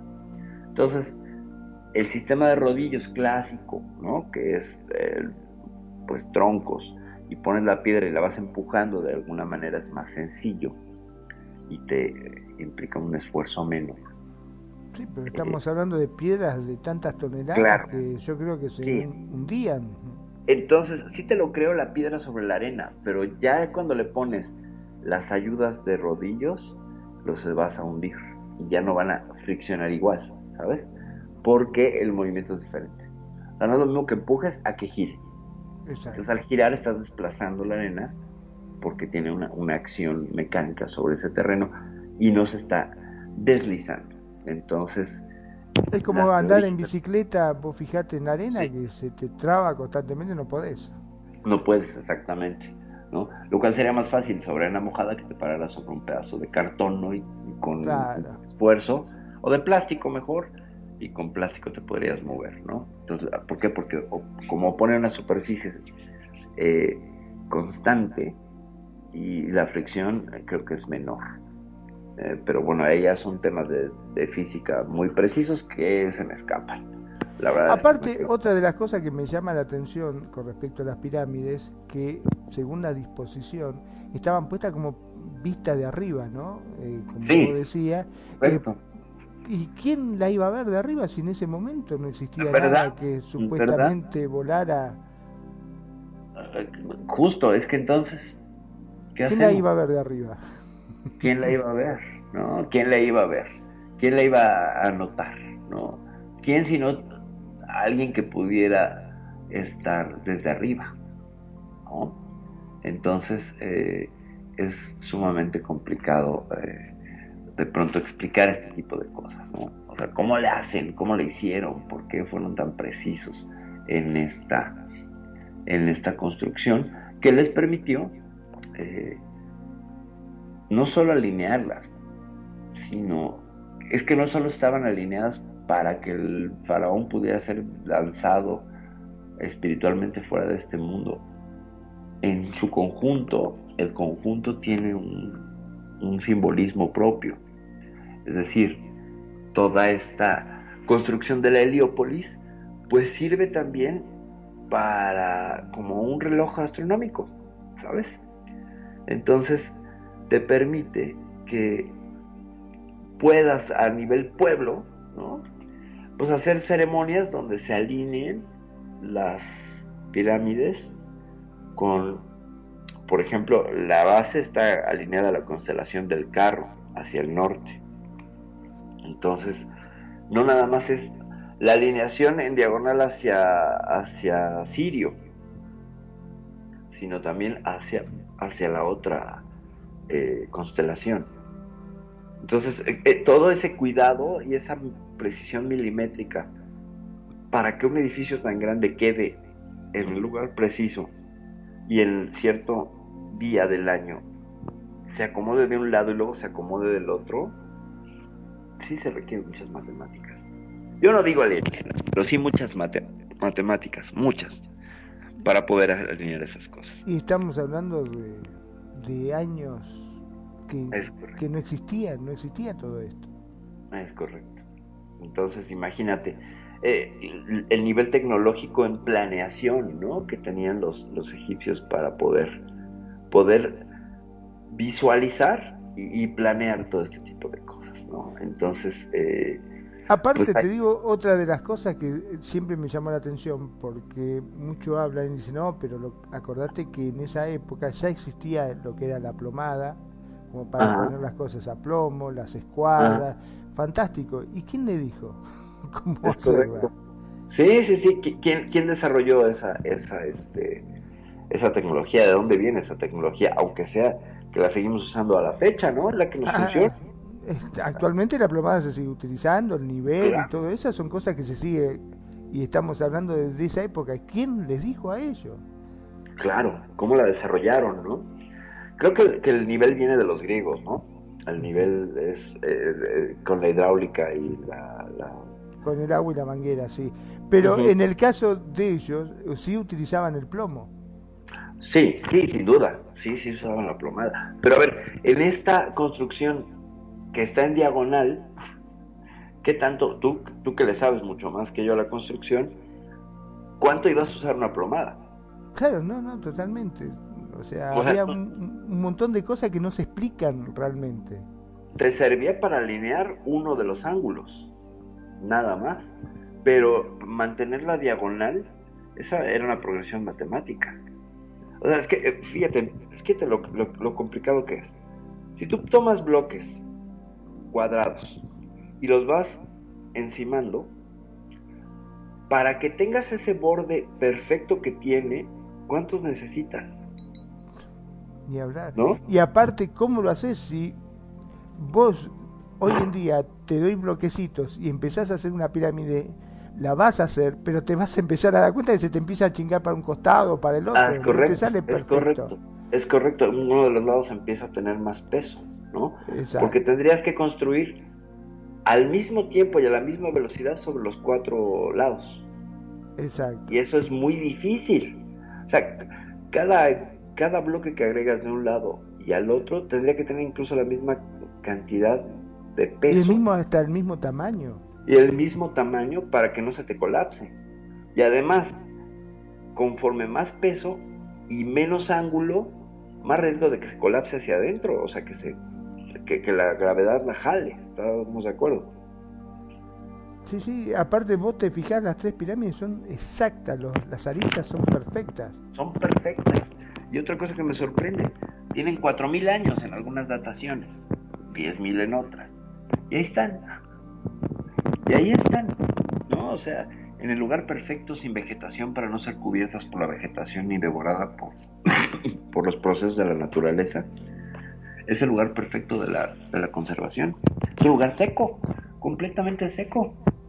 Y el Entonces- tiempo de construcción también, ¿no? Además el tiempo de construcción, ¿no? Que dicen que fueron eh, unos que dicen que fueron que 50 años, otros que 20 años, bla, bla, bla. Hay progresiones matemáticas que dicen que poniendo una piedra cada minuto te tardaría no sé cuánto tiempo, creo que 20 años, en terminar de poner todas las piedras. Entonces, ¿cómo las pusieron, no? ¿Qué ejército de trabajadores requerías para poder ponerlas? Y representa un montón de retos y de preguntas a nivel de ingeniería, de construcción, que son muy difíciles de superar. Porque El- convengamos que esos bloques de piedra no era simplemente que ya estaban cortaditos y lo único que tenían que hacer era ponerlo, no, sino tenían que trabajarlos también, tenían que hacerlos cuadraditos, darle la forma para poder calzarla. Claro, ah, para ahí la plomada estaba, estaba bárbara, ¿no? Ahí la, supongo que lo hacían a plomada que quedara el lado completamente recto, ¿no? A 90 grados. Ahí Pero por eso, si vos te pones a analizar el trabajo de primero hacer los bloques, después trasladarlos y colocarlos, no te dan Eh. los números. No, no, no te dan los números, no te dan los números. Y además eh, el esfuerzo, ¿no? Porque además es- esta progresión de los 20 años es día y noche, sin parar. O sea, y yo creo que sí paraban. Por la evidencia que tenemos, paraban. O sea, había guardianes en la noche, pero no trabajaban noche, según yo. ¿eh? Lo que yo he leído y así, no, así había un horario este, requerido porque, pues porque eran cuadrillas de trabajadores que de alguna manera, si no estaban agremiados y sindicalizados, sí tenían una exigencia de... porque no eran esclavos, ¿sabes?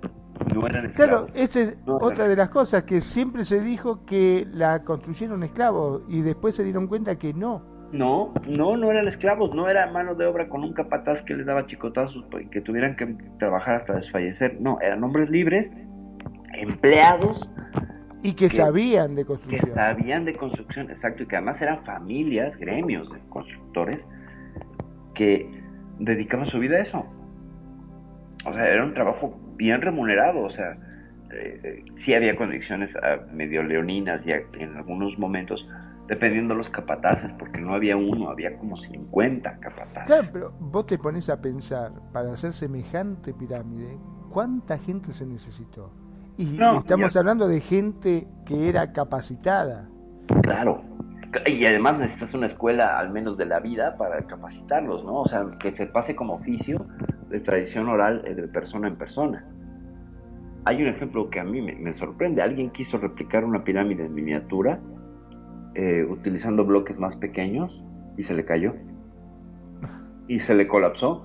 Y estamos hablando de alguien que lo hizo hace no menos de 20 años, con nuestro saber actual, con nuestra matemática, nuestra ingeniería, con computadores, y se le cayó. Se le colapsó. O sea, sí la terminó, pero al año ya se había colapsado. Y ahí mismo en Egipto la hicieron, ¿eh? Para que considerara la- las, las, las condiciones eh, atmosféricas y todo, y se le acabó colapsando. Y estamos hablando de un modelo de 4 metros de altura, ¿eh? O sea, estaba usando bloques tamaño terrón de azúcar, ¿sabes? Claro. Para hacer, eh, hacer una maqueta de 4 metros, ok. Y se vino abajo. Entonces, y sin considerar que tuviera las cámaras, todas las cámaras, ¿eh? O sea, solo replicó las cámaras que conocemos. Porque además, abajo de la Gran Pirámide hay una cámara secreta que tiene agua. Y esa es otra. ¿Para qué querían agua abajo de la, de la Gran Pirámide? Y está el pozo del agua. Y, y ahí hay videos y hay gente que se ha metido ahí. ¿Sabes? Y baja 100 metros así en diagonal por un caminito súper complicado. Ya está iluminado y cableado y todo. Tiene un barandal para que pases. Pero llegas y está Lleno de y agua. está este, este gran este pozo, está vacío ahorita, pero en algún momento estuvo lleno. ¿Y para qué querías el agua? O sea, para, para tomar agua quién? Además era como un sótano.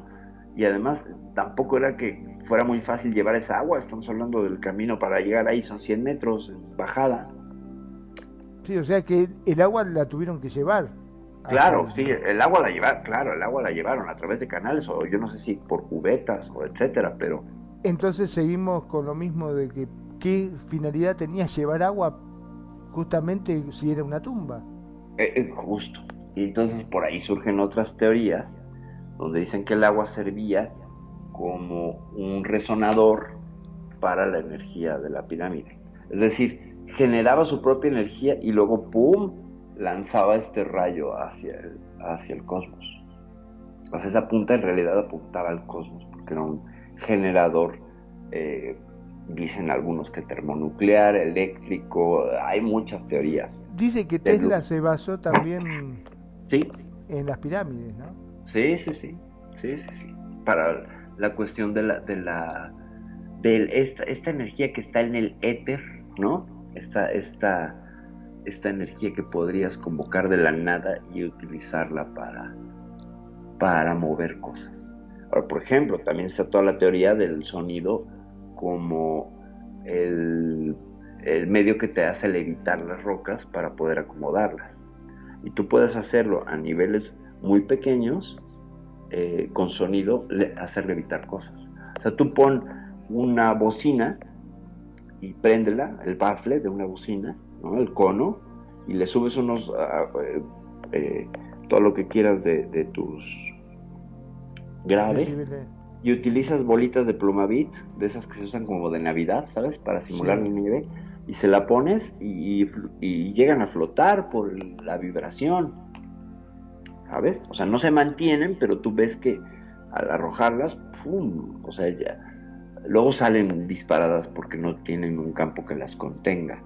Pero Bueno, se de hecho, vos fijate sí, que cuando eh, están los barítonos, estos tipos que rompen la copa, viste, con la voz, Claro, claro. eh, lo ponen con cámara súper rápida y vos ves como eh, con la frecuencia que uno va mandando, como la copa se empieza a mover de cierta forma hasta que se empieza a deformar. Vos fijate que hasta se deforma toda y explota después, ¿no? Fíjate.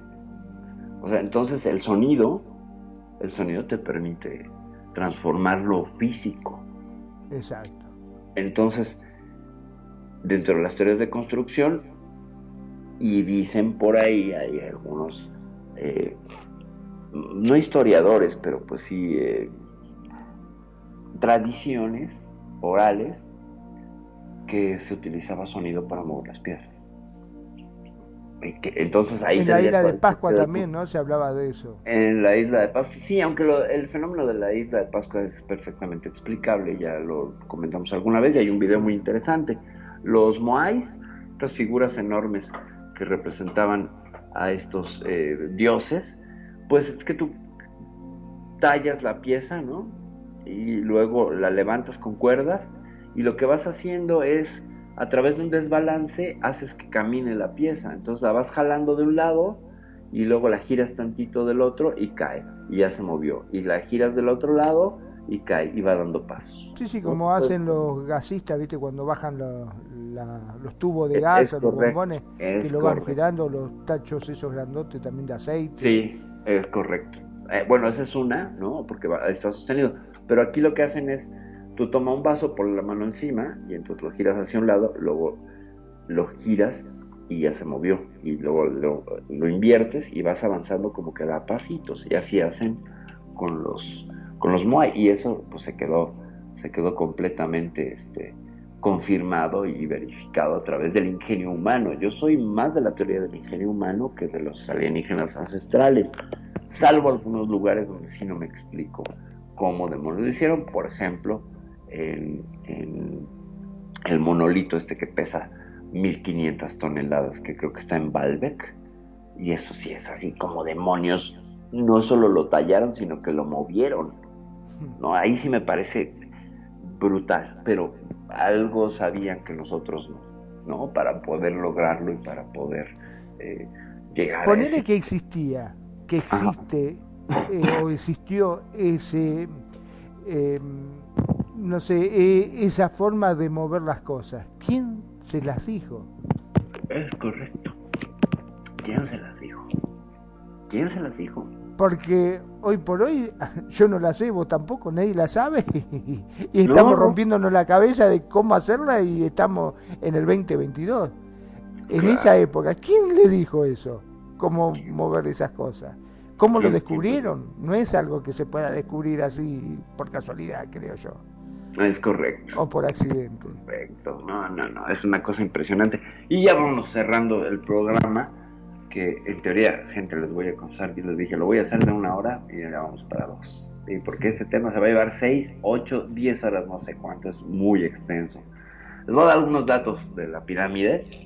Como les dije, mide 146,62 centímetros de altura. eh, considerando que tiene el piramidón, en realidad mide 136 metros. Eh, son 2.600.000 bloques de piedra que lo, lo, conforman a través de 201 hiladas, es decir, 201 capas de eh, piedras, ¿no? De, que partió de una, que fue la última que se puso, y hacia, pues no sé la- de- en, en cuanto a bloques, la hilada más larga que sería la base. El peso es aproximadamente 6.500 toneladas. Es una barbaridad, ¿no? Es una barbaridad.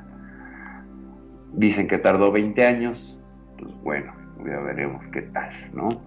Ah, Eh, aparte también la tecnología como para que aguantara, ¿cómo hace para que aguante 6.500 toneladas? Es correcto, es una cosa impresionante. Pues por ahí se dice que sí, que ciertamente sí albergó el cuerpo del faraón eh, en algún tiempo, pero que fue sustraído por los saqueadores de tumbas. Cosa que se pone en duda porque tendrían que haber roto el sarcófago y sacarlo en partes para reensamblarlo en otro lado, porque lo estrecho de los pasillos no te permite sacar un eh, sarcófago que mida el estándar de los sarcófagos en Egipto. Así que nanay. Porque eh, hay un sarcófago ciertamente de granito, pero está vacío y mide además 10 por 5 metros por 5 de ancho. O sea, la, la- el, el contenedor, como los del Serapeum, es una bestialidad, es, pues, pesa cerca de 40 toneladas. ¿Y cómo lo metieron allí, no? Porque Pero esto aparte 10 metros. 10 metros de largo. ¿Quién, por- quién, quién mide tanto? ¿O lo ponían uno arriba del otro así en filita? No, pues imagínate, el tema es que la, el acceso a la cámara mide 1.62 metros de ancho. O sea, eh, por su lado más angosto, que es el, ancho, mide 5, tienes 4 metros de extra. Es decir, en algún momento llegaron a esta etapa de construcción y pusieron el, el de este y continuaron construyendo de manera que eso no fue metido. Así que para sacarlo, pues tengo mis dudas, ¿no? O sea, los que estaban allá adentro, pon tú que pusieron un, un sarcófago de tamaño natural. No lo sacas de. Quizás lo saques eh, a lo ancho, pero a lo largo no vas a poder dar vuelta porque hay dos vueltas de 90 grados donde se atoraría, no podrías, ni parado ni nada, porque además es demasiado bajo como para que lo puedas maniobrar. Entonces tendrían que haber roto el, sarcófago para poder sacarlo. Y pues obviamente eso hubiera eh, restado valor a la pieza. Entonces lo que más bien se maneja es que era meramente simbólico y que esta cámara de granito le servía para meter allá al faraón, ponerle una tapa y cantarle y tocarle, etcétera, de manera que sirviera de cámara de resonancia. Eso a mí me tiene, me hace mucho más sentido que una tumba meramente, ¿no? Una lanzadera espiritual hasta donde yo veo y donde me queda eh, es la, la la teoría que me hace mucho, mucho más sentido. No digo que sea la definitiva, pero a mí me parece que tanta alineación y tanto eh, tenía ese objetivo. Sí, por ahí de hacer un ritual más que otra Claro, cosa. claro. Invariablemente, si volaba o no volaba el faraón, pues no, evidentemente eh, lo que estamos viendo es un asunto simbólico, ¿no? Tradicional que sí podemos bajar a un terreno de lo, de lo creíble y de lo asequible en, en- en un mundo que hemos visto que tiene ritos de todo tipo, ¿no? ¿Cómo ves, Magnum? En este primer programa de la pirámide de Giza, que yo creo que sí haremos más.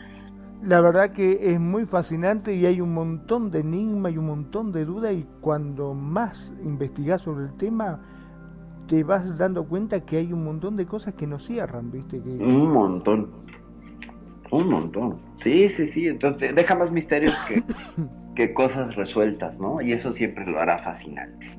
Exactamente. Bueno, por eso se mantiene siempre en el top 10 de las intrigas, ¿no? Las pirámides. Sí, sí, sí, sí, sí, es un, es un top ten, ciertamente.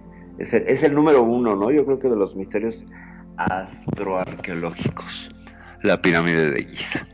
Pues bueno, Magnum, te dejo para que te despidas y ya cerramos. Perdón, antes de despedirme, Dale, dale, dale, me gustaría que hablan, estamos hablando de pirámide, me gustaría saber qué pasó con la famosa pirámide de Mictlán. Aztlán. Eh, Aztlán. pues a mí me encantaría darte TP y que sigamos, este, que la veas, que la veas y la comentes. Te doy TP y la vemos. ¿Qué pasó? Pues ya se inauguró y ahí está y pues sigue en construcción. Es una obra que está casi terminada, pero pues es que siempre ofrece posibilidades de crecimiento. Así que le voy a dar TP al buen Magnum para que les comente directamente sin mayor eh, trámite. Eh, no, no, no, no, pero déjenme, déjenme lo encuentro aquí en el. Aquí está, le voy a ofrecer. Le voy a ofrecer TP. ¿Quieres verla desde afuera, Magnum? Sí, sí, sí.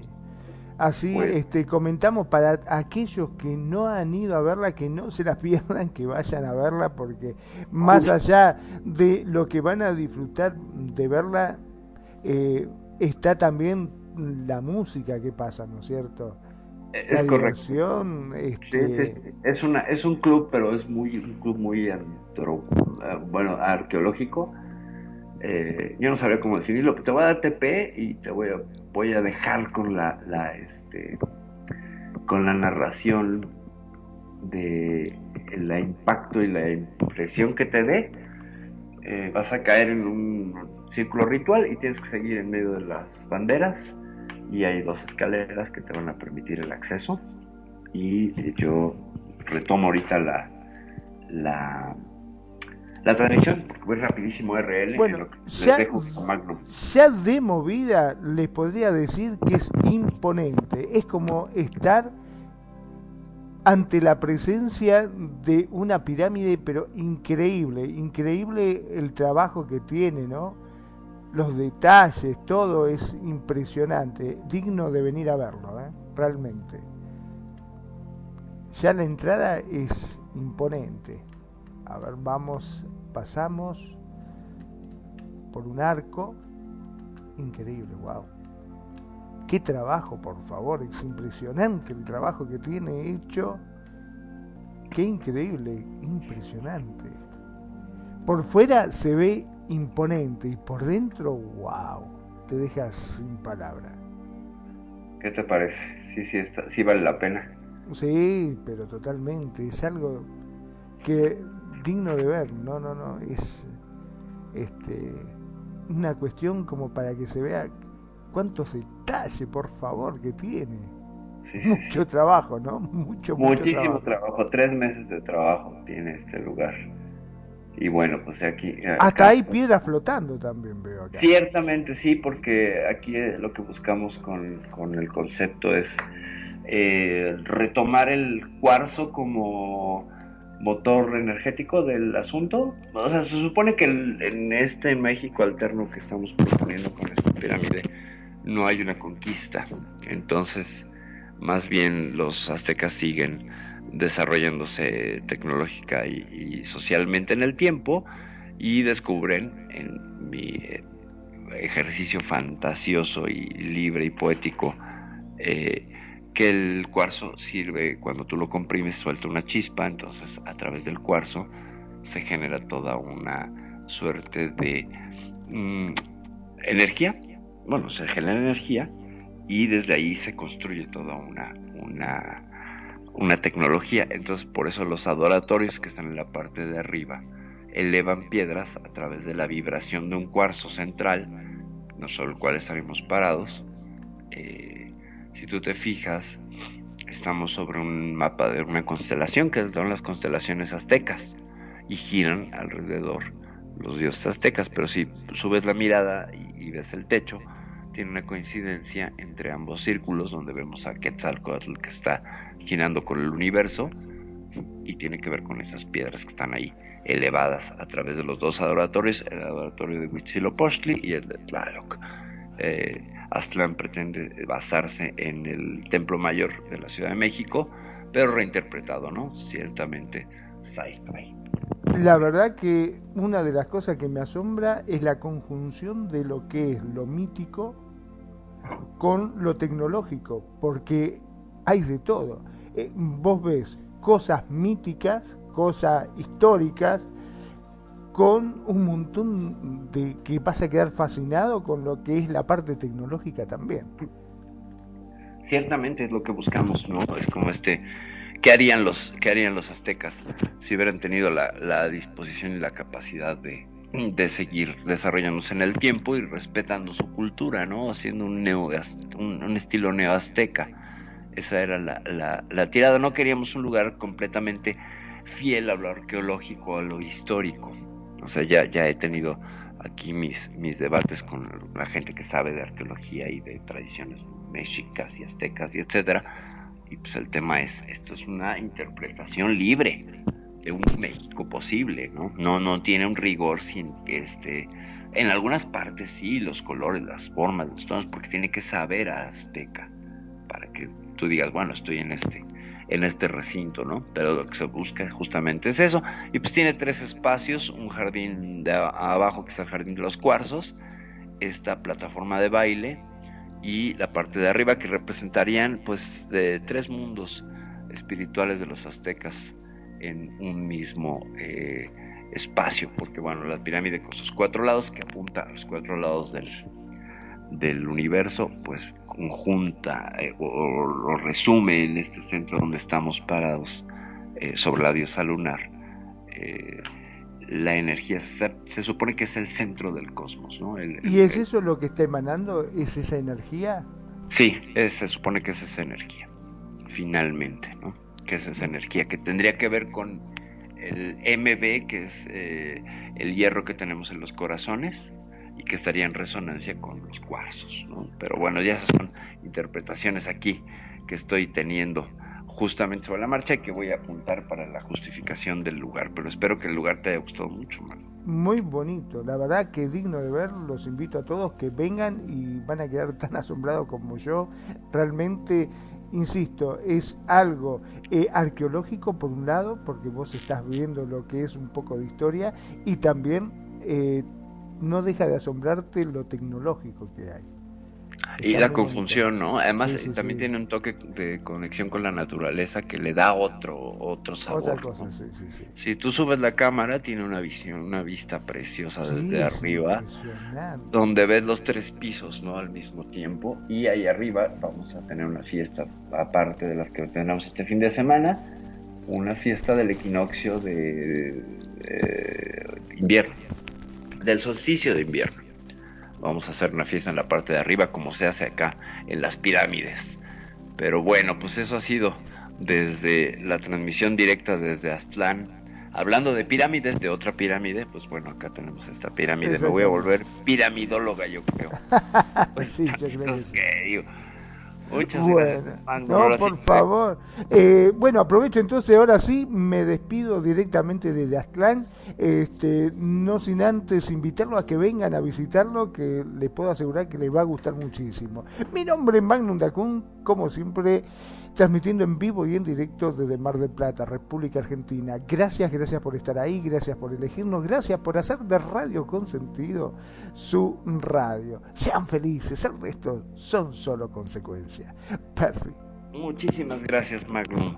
Muchas, muchas gracias, como siempre. Yo no dejaré de agradecer el trabajo técnico, la dirección de la radio y pues el entusiasmo siempre puesto en que, en que Radio Consentido sea hogar y, y dé aforo a todo este tipo de programas que pues ciertamente son y sabemos que son del interés general. Yo soy Perfidia Vela desde Aztlán, cerrando esta transmisión este, migratoria que hicimos desde Radio Consentido acá a Aztlán. Ya me voy, voy a seguir persiguiendo pirámides, a ver cuál me toca. Ya me voy, muchas gracias, buenas noches.